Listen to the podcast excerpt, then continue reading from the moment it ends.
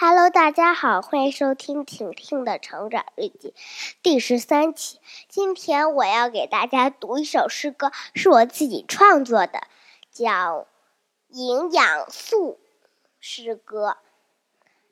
米饭、米饭和菜，还有排骨。要是没有排骨，就不会有力气。要是没有菜，就不会有营养；要是没有饭，就不会长高个，而且还大便会发干。好啦，今天就到这里吧，拜拜！晚上我还会给你讲故事哦，然后再连着讲一下这首诗歌，怎么样？啊，今天到这里吧，拜拜。